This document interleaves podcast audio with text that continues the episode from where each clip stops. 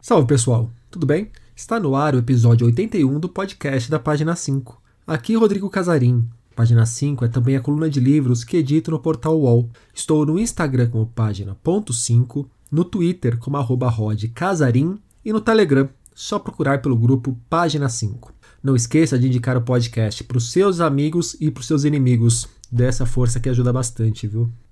Nunca pensei que isso pudesse me acontecer, mas me dei conta de que qualquer um pode virar um refugiado. Basta que seu país desmorone, e aí ou você desmorona junto ou vai embora. Quando o primeiro volume de A Odisseia de Hakim chegou aqui em casa, já com o Brasil bem encaminhado para essa hecatombe provocada pelo governo de Jair Bolsonaro durante a pandemia de coronavírus, essa citação me pegou de jeito. Eu já era admirador dos quadrinhos do francês Fabien Toumé. Duas Vidas é uma HQ bonita e gostosa de ler, Enquanto Não Era Você Que Eu Esperava é uma obra sensível, na qual Fabien lida com muita honestidade sobre como é ser pai de uma criança com síndrome de Down. Com esses dois livros, o artista conquistou fãs no Brasil, país onde passou parte de sua vida e que foi decisivo para que deixasse a engenharia para se dedicar aos quadrinhos, como vocês ouvirão no papo a seguir. Na conversa, falamos sobretudo de Odisseia de Hakim, aquele trabalho que me fisgou tão logo coloquei as mãos nele. Na saga, o leitor acompanha a história real de Hakim, um florista que tem a sua vida destroçada após seu país mergulhar numa das guerras mais tenebrosas dos nossos tempos. Para tentar sobreviver, Hakim precisou deixar a Síria. O antigo florista virou então um refugiado.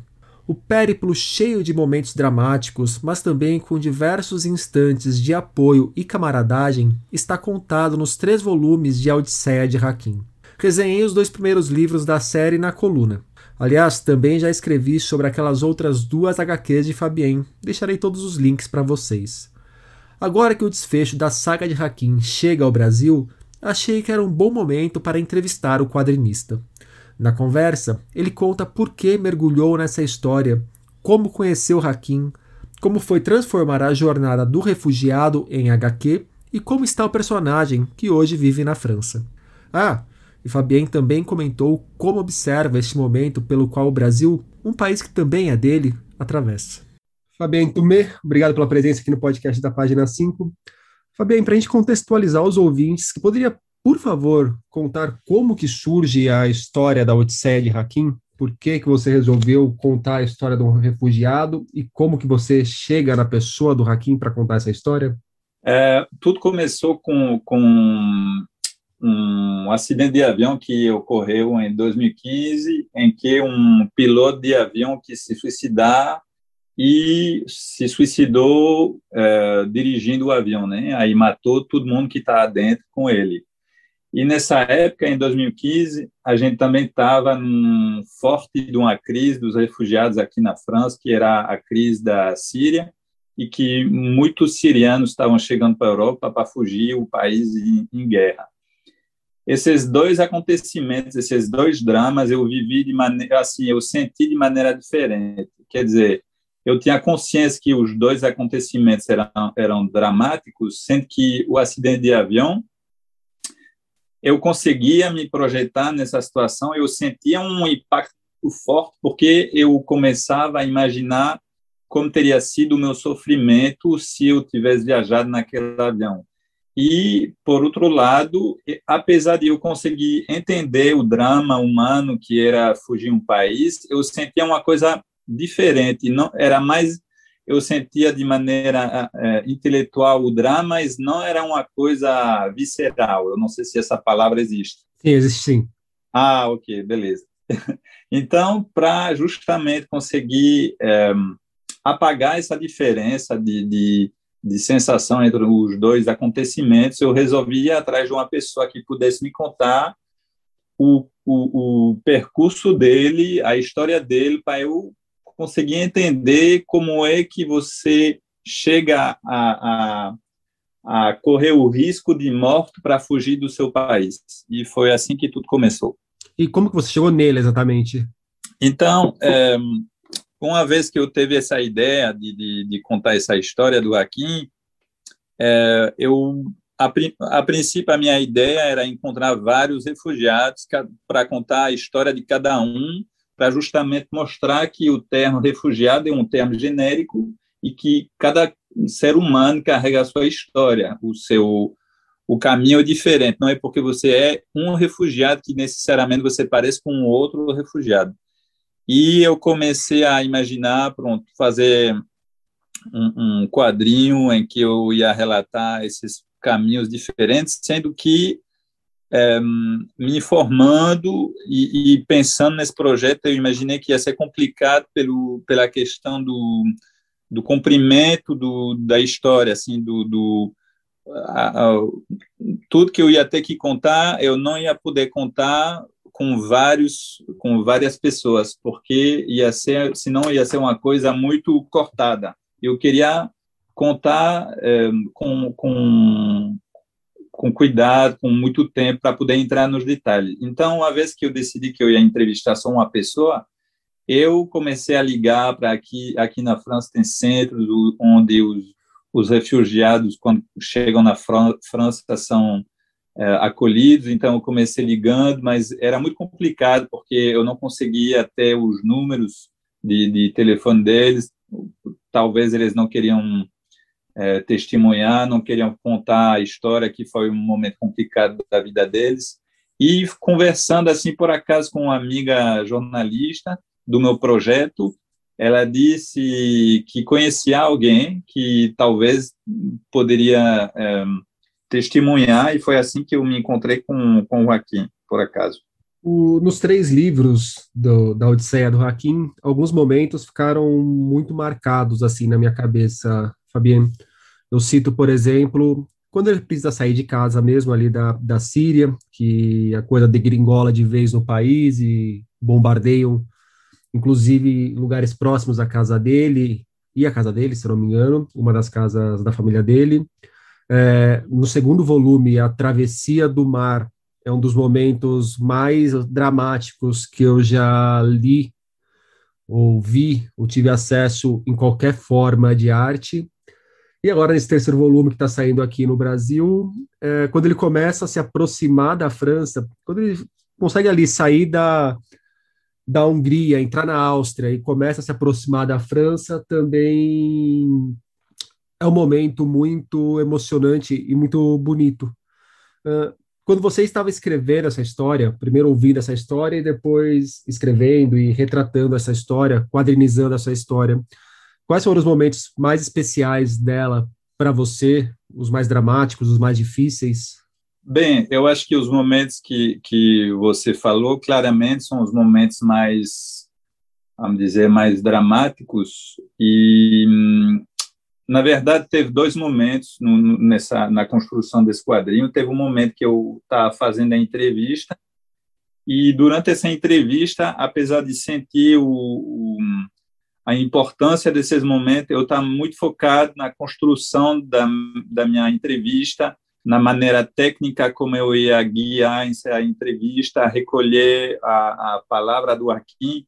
Então, é como se eu tivesse meio é, concentrado na parte técnica sem estar totalmente aberto para receber essas essas informações. O impacto veio mais no segundo tempo, quando eu recomecei a quando eu comecei a transcrever a palavra do Aqui na escrita e depois no desenho, que eu, que eu senti realmente o impacto do, desses momentos, e claramente são o, o, o vamos dizer, os, os pontos é, fortes do, do, dessa, dessa história, são momentos bem críticos, e desde o começo eu, eu, eu decidi que eu não queria só contar essa, esses momentos, que são os, os momentos mais fáceis de contar, na verdade, em termos de quadrinho, porque são momentos que, que a força do, do da história já, já vem do, do, do próprio momento que o Hakim está vivendo. E eu queria também me focar nos outros momentos, são os momentos talvez mais leves,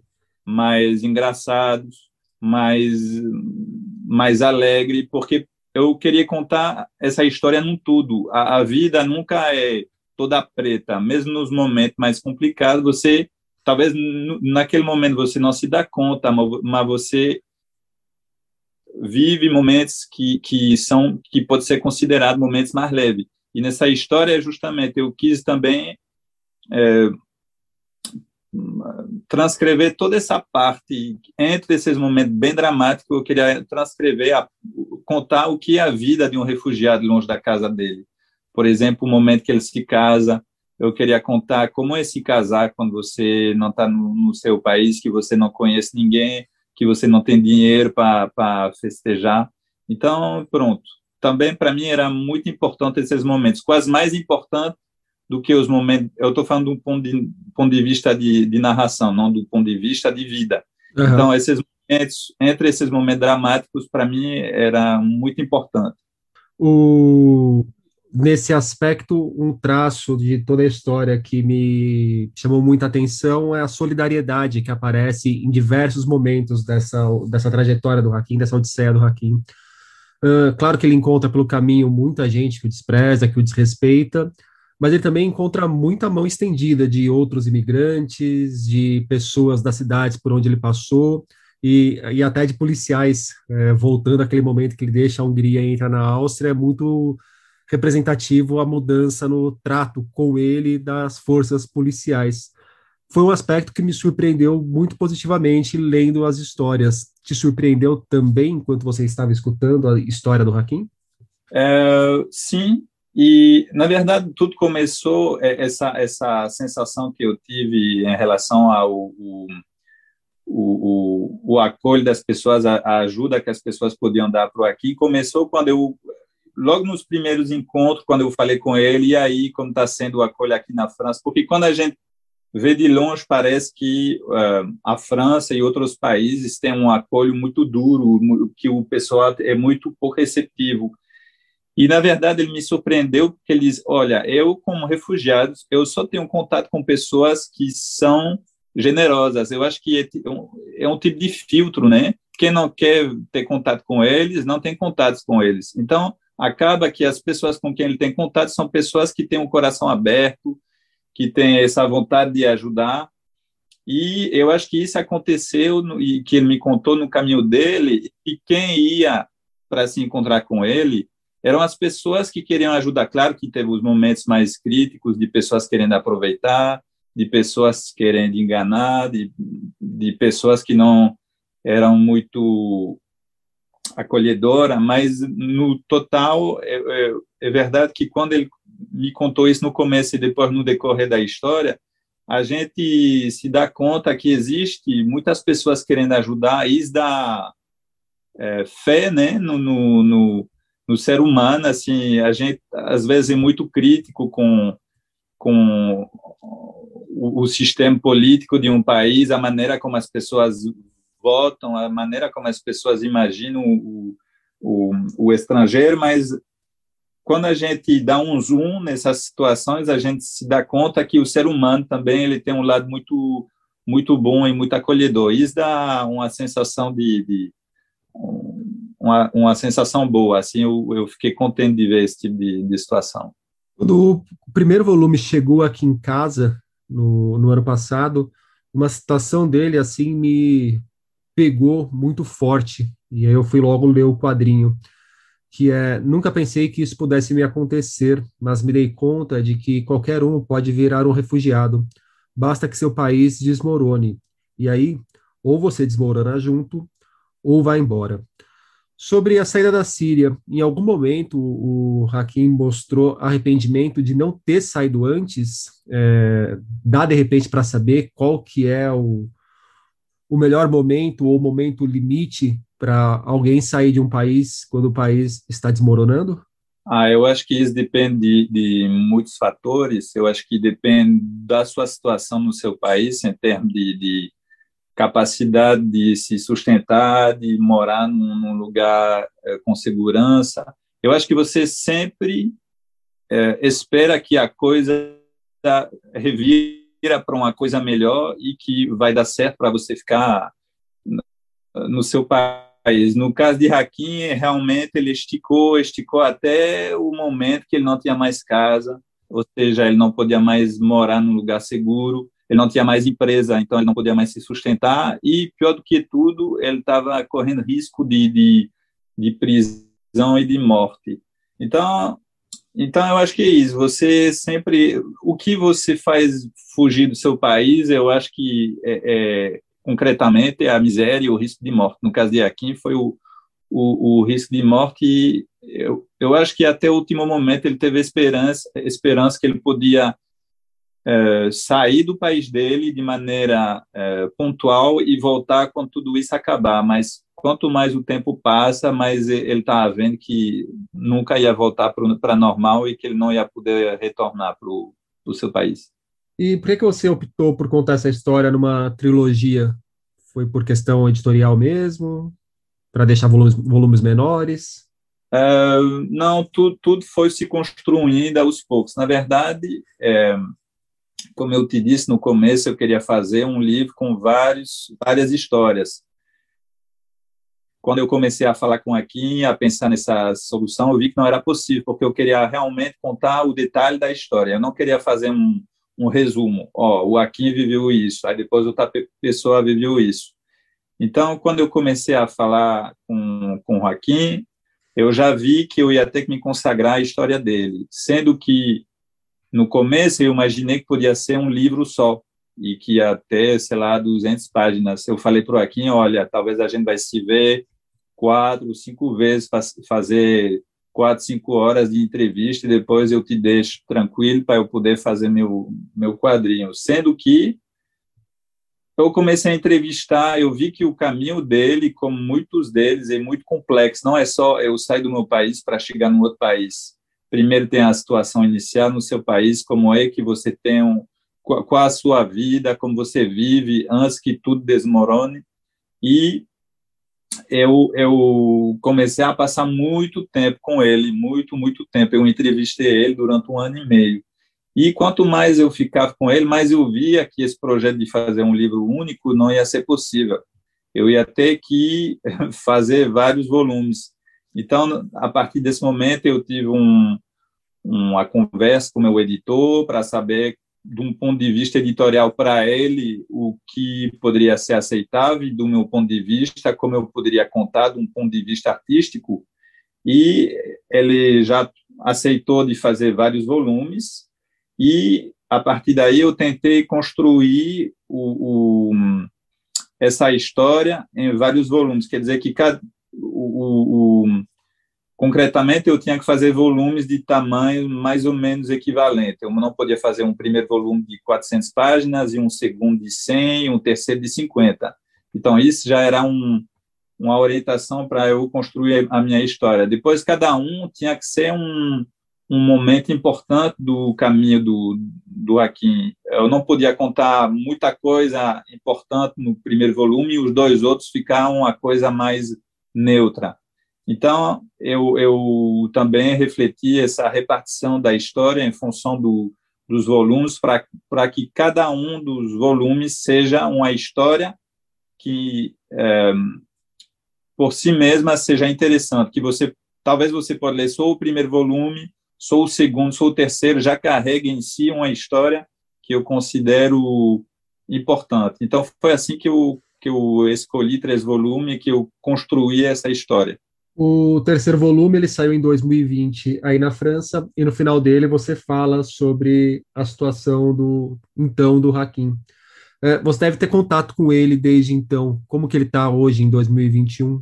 Bem, como todos nós, ele está sendo bastante impactado pela pela crise do coronavírus, né? Porque do ponto de vista profissional, ele, ele, ele começou a, a trabalhar nos mercados, vendendo especialidade siriana, de, de, especialidade culinária siriana, e com o Covid teve o fechamento dos mercados. Então, assim, foi um pouco complicado de um ponto de vista profissional. Aí, depois, do, do ponto de vista da integração, ele está falando bem melhor francês, quer dizer, durante toda a entrevista a gente falava com a ajuda de um intérprete, e já no final e agora, bem melhor, ele, ele, a gente consegue falar só nos dois em francês.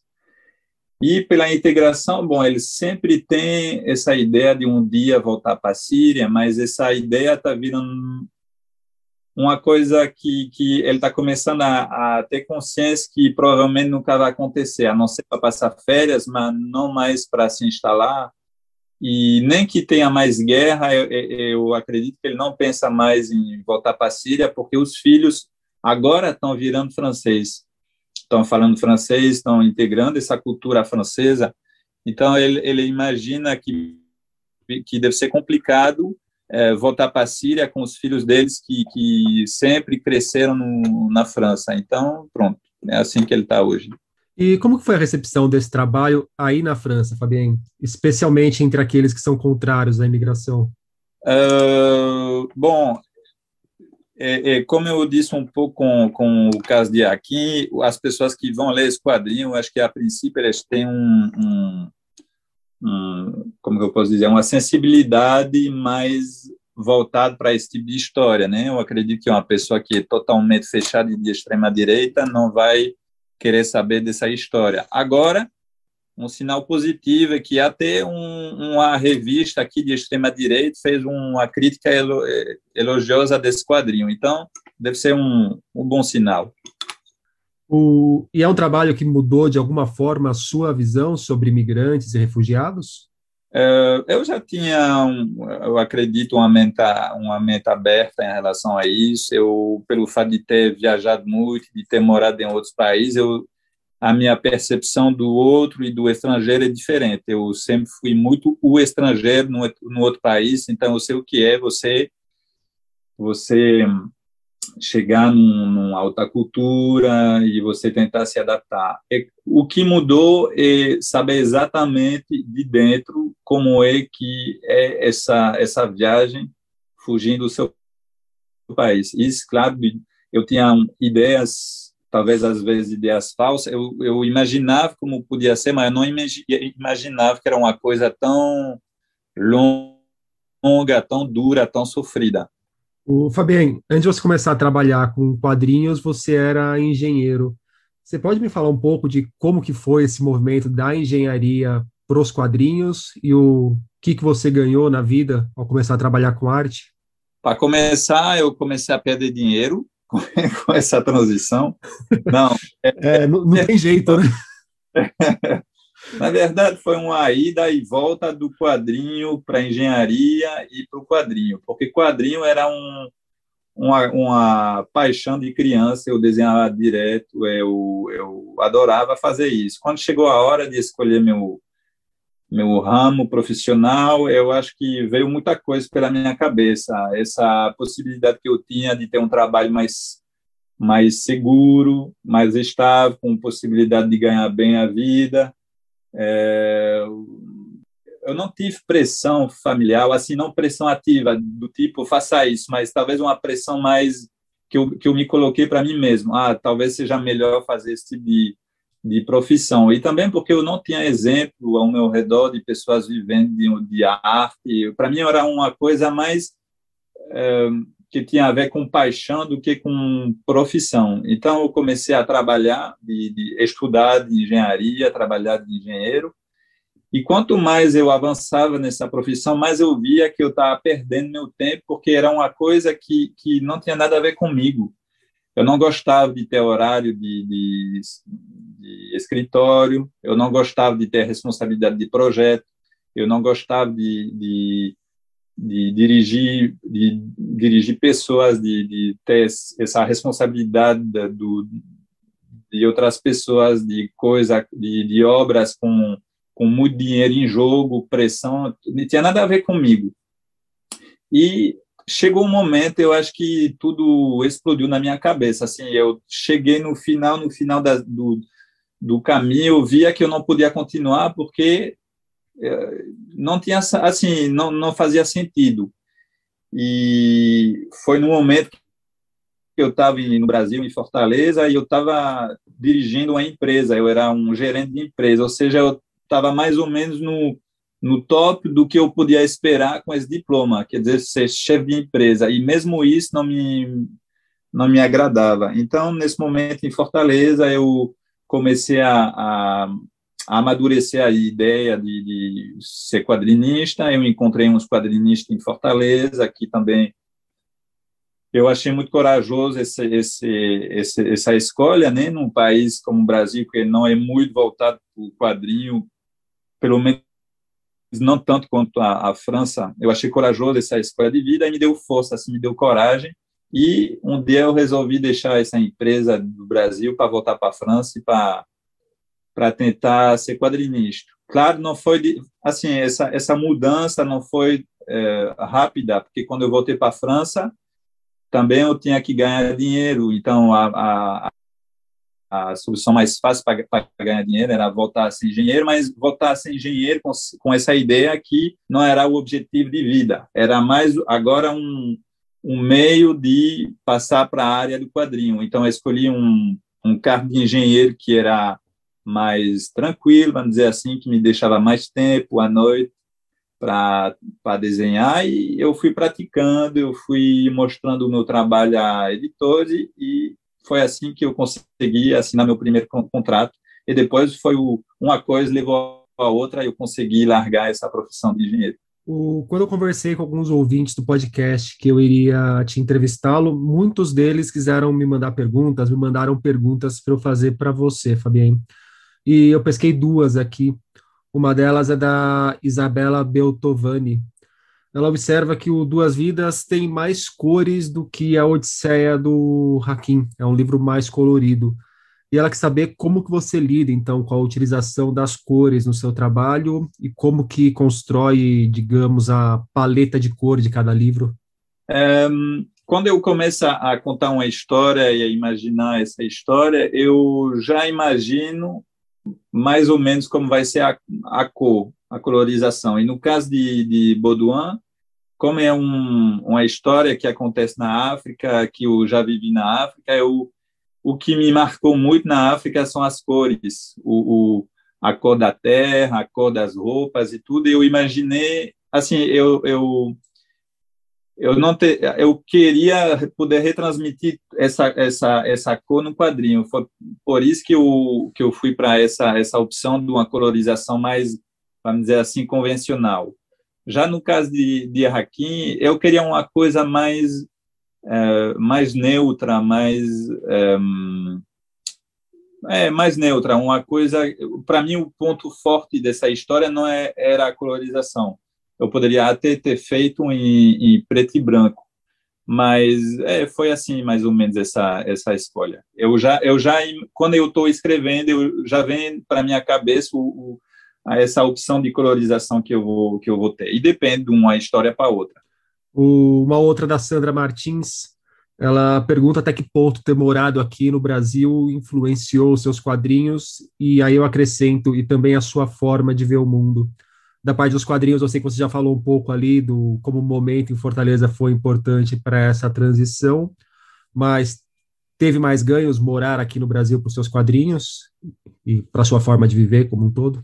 Um, bom, eu acho que o fato de morar no, no estrangeiro e principalmente no Brasil, porque foi o, o outro país, a não ser a França, onde eu passei mais tempo da minha vida, Claro que abre o seu o seu olhar, né? Abre para outras pessoas, para outras culturas, também para outras artes, porque foi aí que eu que eu conheci o Flávio Colim, que foi um quadrinho, um quadrinista que impactou muito assim a minha, a minha maneira de ver o quadrinho. Eu, eu eu gosto muito da maneira como ele desenha, o estilo dele.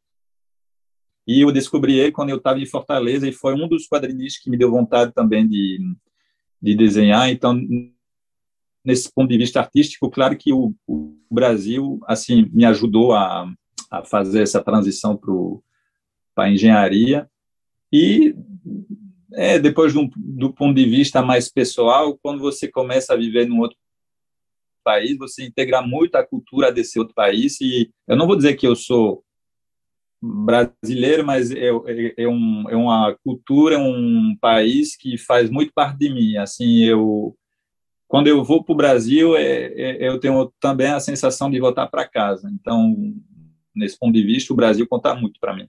E como que você tem observado esse momento que o Brasil está vivendo? Do, tu, tu tá falando da, da do Covid? Do Covid, da política, do Bolsonaro?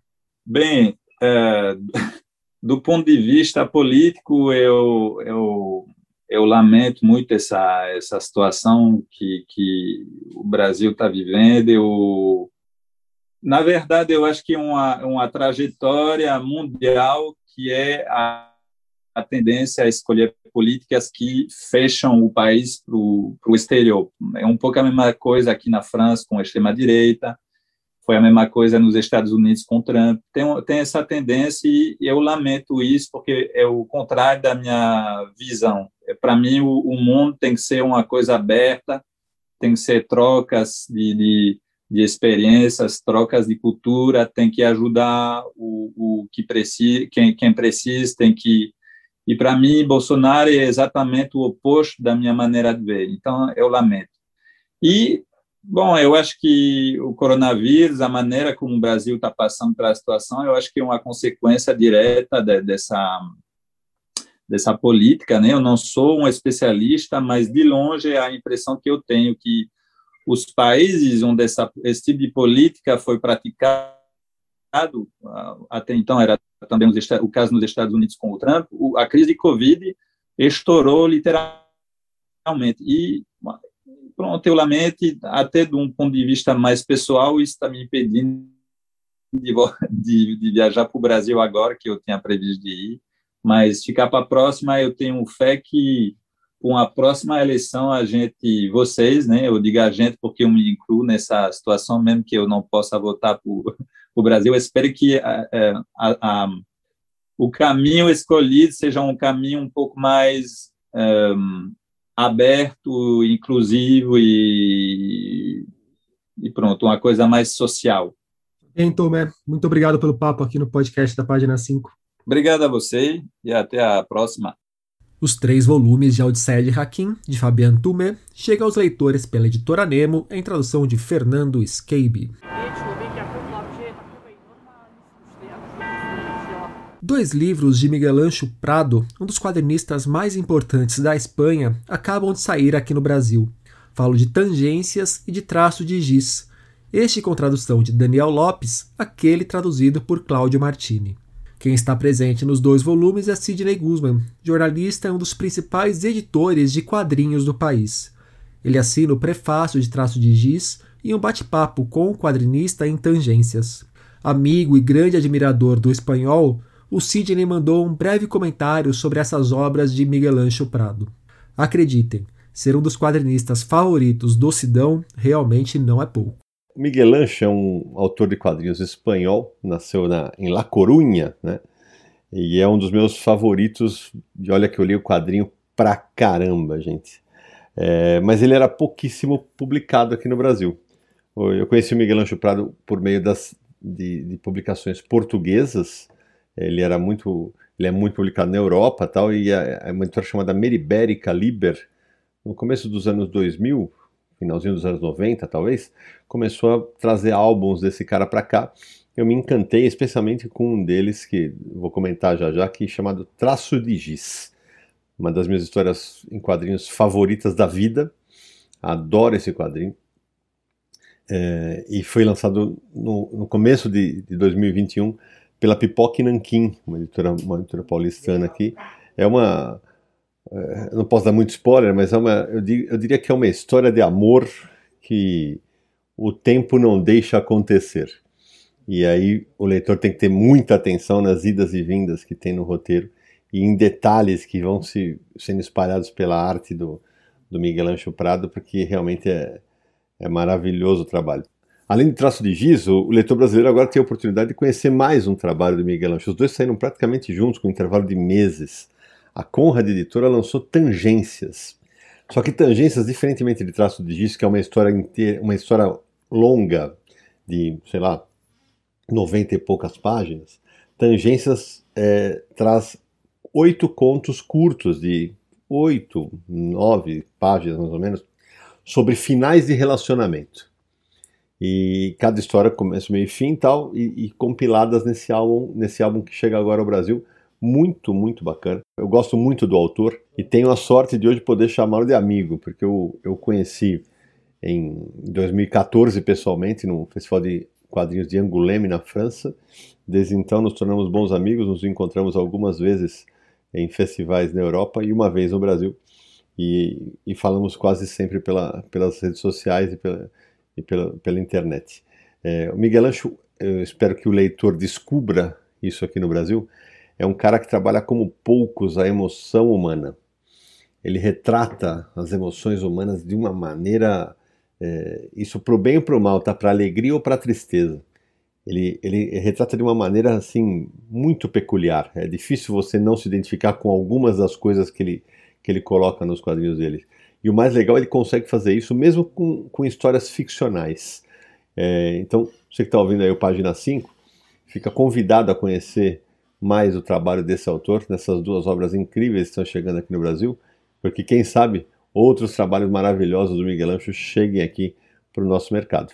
É isso. Abraço para Rodrigo, abraço para todo mundo que está ouvindo.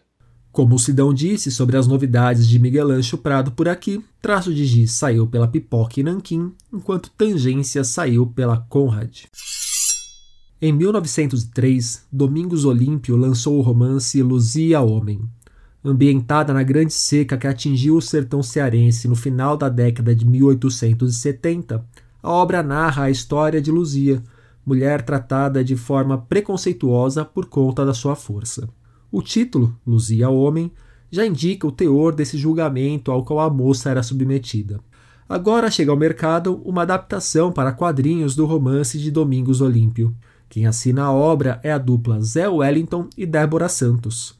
A Débora falou um pouco sobre o trabalho e destacou a presença da amizade na história.